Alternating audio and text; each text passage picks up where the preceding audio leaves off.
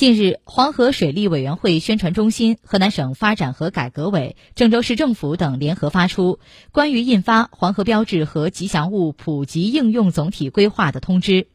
规划指出，黄河标志和吉祥物是对黄河文化的高度凝练和现代表达。通过黄河标志和吉祥物在全流域深度普及应用，深入传承黄河文化基因，讲好新时代黄河故事，全力打造具有国际影响力的超级 IP。重点实施六大工程，开展三大行动。具体内容可下载新闻客户端会面查看。